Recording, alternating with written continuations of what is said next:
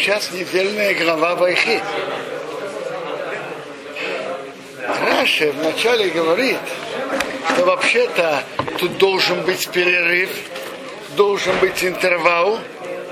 С другой стороны, интервал не поставлен. Тот, кто читает Тору, хорошо обращает внимание между К. Есть часто интервалы в середине глав Торы, как они разделены. Э, бывает есть, бывает нет. Но между одной главой и, и другой всегда есть интервал. Между Ваигаш и Ваехи в Торе нет интервала вообще. Так Раши приводит из Мидраша, что есть предание, что в принципе должен быть интервал, но он не поставлен. И, Ра, и Раши приводит несколько объяснений. Что тут закрылось? Есть интервал, но его нету, закрылось. Что. Одно объяснение, что после кончины Якова, то им стало тяжелее, у них закрылись глаза и сердце от начала угнетения начали их угнетать. Другое объяснение, что хотел, Яков хотел раскрыть скет своим детям, но Бог от него скрыл, закрылся. Так тут наша глава уже последняя глава из, Хумаша Брайшит. И тут смерть Якова. И начинается в следующей главе мы будем уже слышать, мы слышим уже про полное угнетение евреев. Но уже чуть-чуть ощущение другое стало со смертью Якова. Интересно, я хотел привести кусочек, очень интересная вещь. Это вообще-то в главе Ваигаш. Яков ведь очень не хотел спускаться в Египет. И он пришел в Бершева и принес жертву Бога его отца Ицхака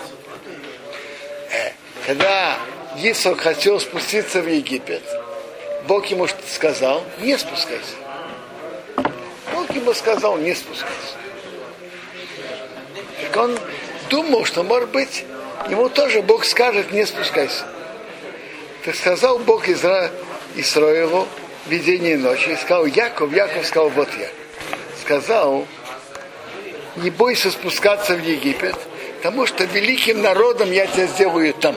Это были планы Бога сделать из евреев великий народ именно в Египте. Я видел комментарии, что Яков не то, что сейчас боялся спуститься. Это уже, Бог сказал уже Аврааму, что твои дети будут пришельцами в другой стране. Так что же тут бояться спуститься? Не бойся спускаться. Значит, а он да боялся. А чего бояться, это уже предопределено заранее. Уже предсказано, что евреи будут пришельцами в другой стране. Э, Яков боялся быть именно в Египте. Более, более место оскверненное, плохих влияний. Яков боялся быть именно здесь. Что будет угнетение, будет среди других народов, он знал. И он шел на это.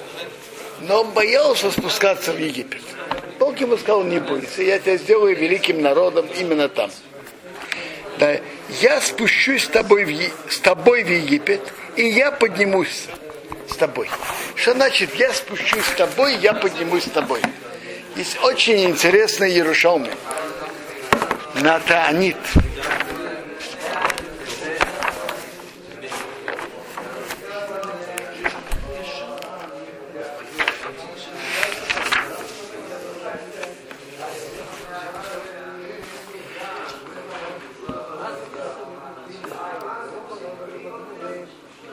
Шимен бен Локиш говорит от имени Рабьяны. Бог присоединил свое великое имя в слове Исраил. Исраил ведь есть имя Бога. Это на что похоже?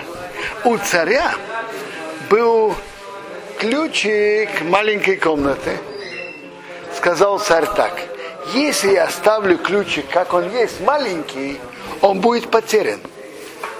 Я сделаю ключику цепочку – что если не увидит ключик, цепочка покажет, где ключик. Так сказал Бог. Если я оставлю еврейский народ из Исроил, как он, они могут быть проглочены среди других народов. Я присоединяю мое имя с ними, и они будут жить.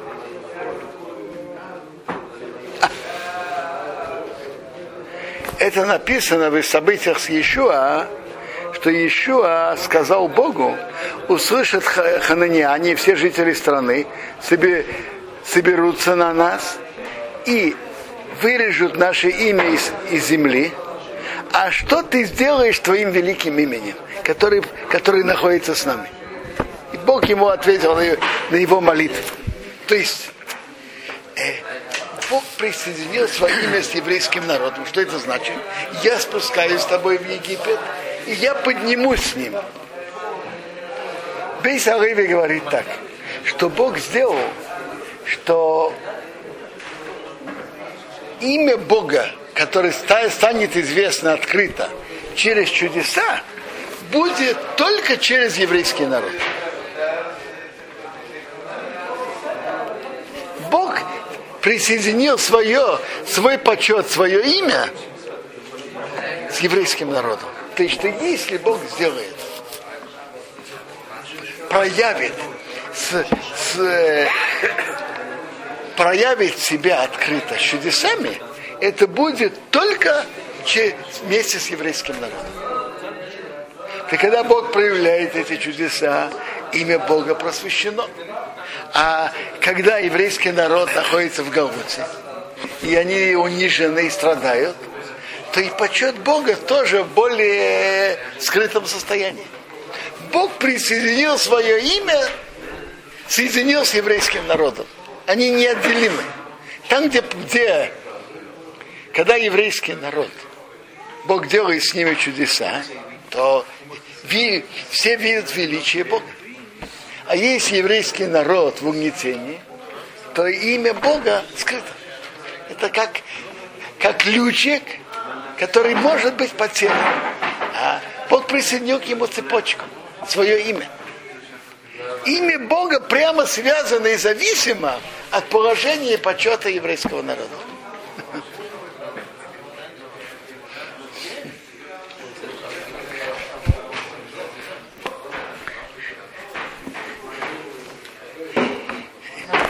Поэтому определенно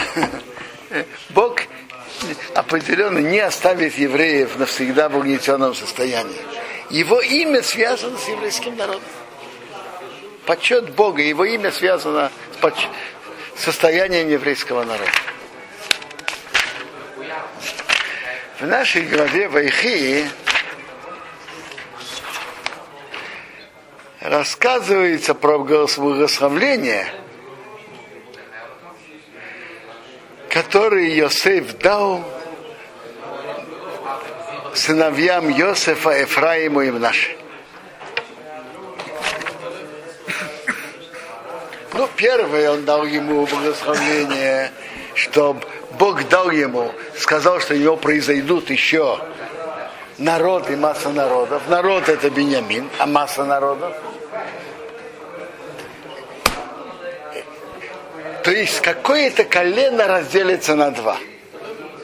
Как, кто? Ведь больше детей у Якова не родил с тех пор. После того, как Бог ему сказал, народ, Гои Кау Геим, народ и масса народа будет от тебя. У него после этого родился только Беньямин. Беньямин это Гой, народ. Еще народ. Колено это народ. А вот что такое масса народа? Еще два народа должны быть. Он говорит, что это показывает, что один из... Ведь больше у меня детей не родилось. То есть одно из колен должно разделиться на два.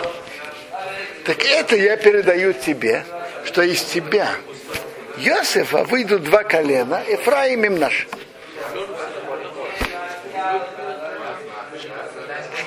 Тора рассказывает нам про благословление, как он благословил своих внуков. Так Йосеф взял обоих, Эфраима свою правую руку с левой руки Исроила, а Мнаша с, левой своей руки, с правой руки Исроила и приблизил к нему. То есть, это же известно, что когда кто-то стоит напротив другого, то у них правые, правая сторона и левая сторона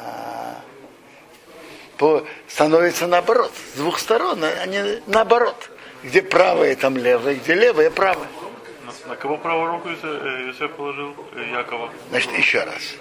Йосеф не ложил руку Якова. Йосеф понимал, что естественно. Старший сын наши, младший Ефраим, правая рука более сильная, более важная, левая рука менее важная, менее сильная, менее важная. Кому подходит дать большее благословление? Первенцу. Кому подобает дать благословление правой рукой? Первенцу. Значит, наше положил правую. Так Йосиф предполагал, что папа даст благословление правой рукой, основное благословление наше, а левую руку положит на Ефраима. Теперь, так как у Йосифа стороны э, как раз наоборот, так поэтому он поставил Ефраима своей правой стороны, Мнаше своей левой и приблизил их к Якову. Что сделал Яков? Яков так положил свои руки. Положил свои руки на, по диагонали. И положил правую руку на голову Ефраима, а левую на голову нашу. И, Йосе, и, и дал им благословление.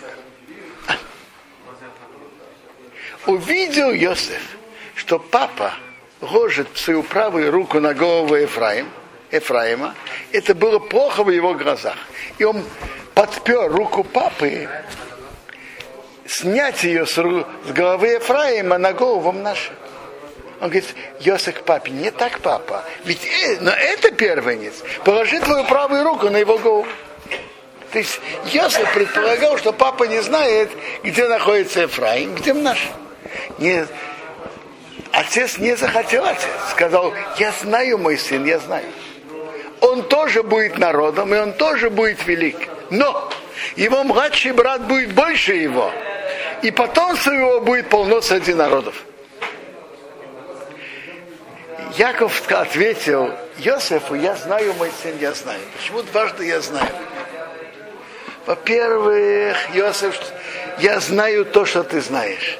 Я знаю, где, хотя глаза мои не видят, но я знаю то, что ты знаешь. Я знаю, где находится Ефраим и где находится Мнаш. Я знаю. Но я знаю и то, что ты не знаешь. Я знаю будущее, которое произойдет, что произойдет с ним что произойдет с потомками Ефраима и что произойдет с потомками Мнаше. И потомкам Мнаше тоже выйдут великие люди. Но из Ефраима выйдут более, более великие люди. То есть Яков ответил Иосифу так. Я знаю, где находится Мнаше и где находится Ефраим. Я это знаю. Но я знаю, кроме того, ведь благословление идет на будущее, не на, не на настоящее. Я знаю, что в будущем из Ефраима выйдут более великие люди.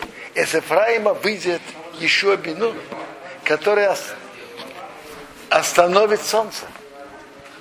Как еще сказал солнцу, солнце в Гиве не остановись. Подожди, пока мы не закончим войну, остановись. Не время заходить. Так весь мир об этом узнал. Правда, от нашей тоже вышли великие люди, выйдут великие люди. И в наше выйдет Гидон, который будет воевать с армией медианитов и победит их большим чудом. Он будет воевать с армией их 300 человек, с армией, которой больше 100 тысяч. И Бог им поможет одержать победу. Но все-таки еще более великий человек.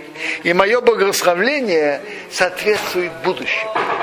И поэтому основное благословление я даю именно Ефраиму. Соответственно, будущему. Э?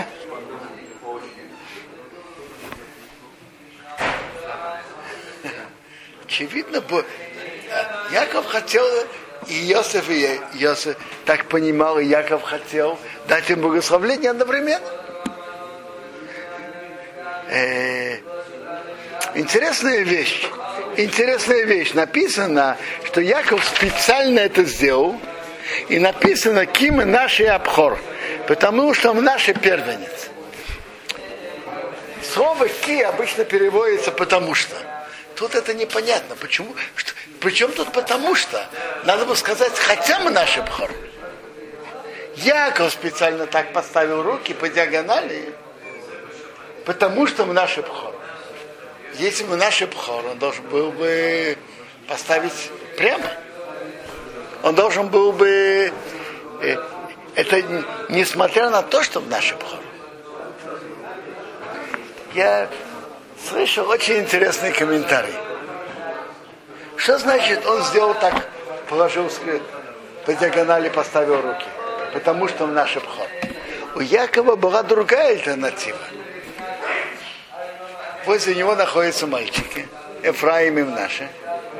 Эфраим здесь, в нашей здесь он хочет, он может переставить мальчиков, переставить их места и, и поставить свои руки не по, прямо, не по диагонали. Он мог так сделать. Переставить. Не переставить вместо мальчиков и дать благословление Ефраим, чтобы стоял с правой стороны его мы наши с левой, и он дает благословление просто и прям. Обидно. О, так вот это и написано в Торе. Потому что мы наши первенец. Мы наши первенец. Брать наши, переводить его с правой руки на левую, это уж слишком большая обида. Это некрасиво. Поэтому он поставил руки по диагонали и не стал переставлять мальчиков, потому что мы наши бхор. Пусть так и будет, он решил дать главную браху и правую руку на Ефраима. Но переставлять их, это слишком затрагивать почет Мнаше. И Мнаше ведь первенец, поэтому это он не стал делать. Поэтому он поставил свои руки по. И не стал переставлять мальчиков, потому что мы наши первенец. Переставлять его с правой своей руки, с правой стороны на левую, это слишком большая обида для Мнаши. А он же первенец. Не, некрасиво это делать. То есть колено страдало больше при выходе из Египта, цари были Израиля. Смотрите, Эфраим так и занимал более центральное место во всей истории еврейского народа. И в хорошую сторону, и в плохую. Теперь, послушайте, они вышли первые, потому что они были, так сказать, назовем это инициативные. Рамбам в своем письме Игера Тиман пишет очень интересно. Смотри, говорит, как мы не должны высчитывать, когда придет Машех и, и, и когда будет избавление. Мы это не можем сделать. Смотри, говорит. Когда евреи были в Египте, была написана четкая дата. В годах. 400 лет. Что может быть более ясно, скажите? Написана дата. И тоже у, Ефра... у колена Ефраима была ошибка. Откуда считать? Они считали это с момента, что Бог это сказ... сказал Аврааму. А считать это надо было с момента рождения, рождения Ицхака. Тем более, говорит, у нас, что у нас вообще нет, нет никакой четкой даты. Как мы можем вообще что-то высчитывать и что-то знать? Так теперь, так смотрите, Эфраим, занимал центральное место, они были инициативные. Они посчитали, по их расчетам пришло время. Другие евреи не торопятся, а нам мы, мы, мы, мы считаем, что надо. То они вышли. И они погибли в дороге. Затем, ну, еще Бенун был из колена Ефраима когда разделились два колена и десять, и большинство еврейского народа отделились от дома Давида, то кто, кто был во главе? Ерован Беневод из дома Ефраима. Он мог бы вести по Торе, но, к сожалению, он отвел народ от Торы. То есть Эфраим занимал центральное место в руководстве. Десять колен все время называется, у пророков называется Эфраим. Потому что руководители первые и некоторые из последующих были из Эфраима. Э, Как же Иуда, почему не руководитель? Смотрите, послушайте. Иуда был руководитель двух колен. Это глубокие вещи. Есть царство, было царство Иосифа, было царство Иуды. И это играло другую роль и другую форму. Два колена было царство Иуда. Это было царство Иосифа, царство Ефраима. Разве он не, был царствовал над всеми коленами Иуда? Правильно, во времена Давида, но потом, после царя Шломо, когда разделилось, было царство Иуда и царство десяти колен. Э,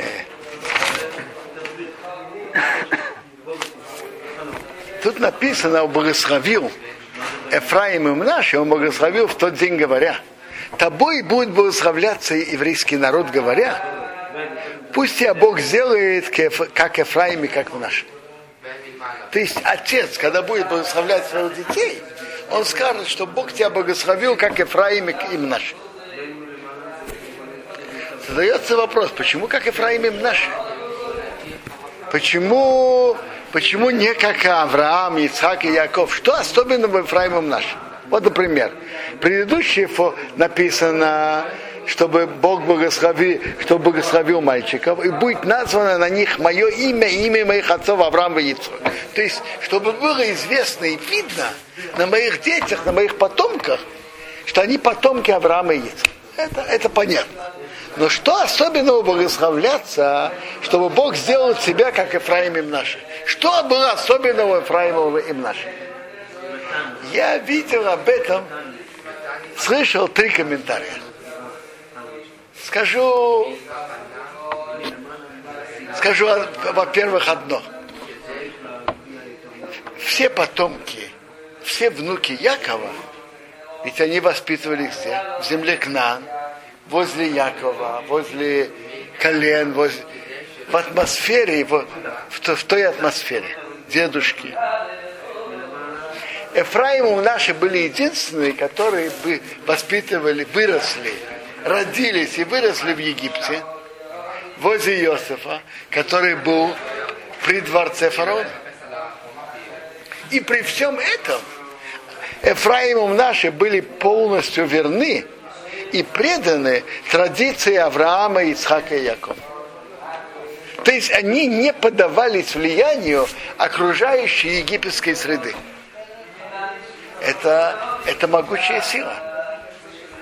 Быть внутри чуждой среды в Египте и остаться такими же верными и такими же чистыми и преданными и верными традиции Авраама, Исаака и Якова, как, как все остальные внуки. Тобой будет благословляться еврейский народ, что Бог тебя сделал, как Ефраим и как в наше. То есть не поддаваться чуждому еврейству влиянию окружающей среды. Это могучая сила. Влияние окружающей среды есть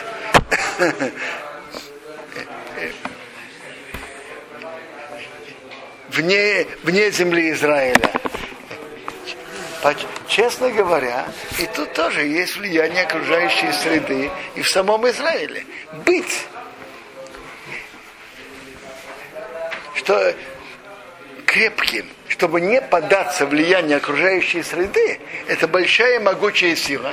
И каждый отец благословляет своих детей, чтобы они были как Ефраим и как наши, не подавались влиянию окружающей среды. Шли по пути, которые мы приняли от наших отцов Авраама, Исхака и Якова. Шли по пути Торы и не брать себе ни других идеалов, ни других путей. Именно идти по пути Торы и только по пути Торы. Это, это великое благословление. Намек на тяжелое будущее. Э? И намек на тяжелое будущее. Теперь, это один комментарий. Другой комментарий я слышал, очень интересный, оригинальный. Смотрите, мы же знаем, что поколения в духовном плане идут вниз. Были поколения отцов, Авраама, Ицака и Якова. Затем дети, сыновья Якова, это колены. Они не как отцы, но они тоже занимают свое особое положение в еврейском народе. Это сыновья Якова. Рувы, Шимен, Рейви, Иуда, Изоха, Зулот. Эти сыновья Якова. Колено. Каждый из них создал свое колено. Из каждого вышло колено. Как отдельный народ. И это тоже определенный уровень высокий. А вот после колен уже их дети. Это часть еврейского народа, но уже не, уже не, не колены. единственные из внуков Якова, которые, находясь поколением позже, оказались на уровне прошлого поколения и тоже создали колено, это Ефраим и наши. Они были поколением позже, но они оказались на уровне поколения раньше. Другими словами, то есть они были на уровне прошлого поколения. Они создали колено в еврейском народе. Будучи поколением позже. Другими словами, каждый отец будет благословлять своих детей, чтобы у тебя не было падения, духовного падения уровня поколения. Чтобы дети были на уровне своих отцов. Чтобы не было падения поколений. И каждый отец будет благословлять своих детей, чтобы, чтобы ты был на уровне прошлого поколения. Не, что уровень твой не, не, не был ниже, чем, чем уровень прошлого поколения. Это, это большое благословление.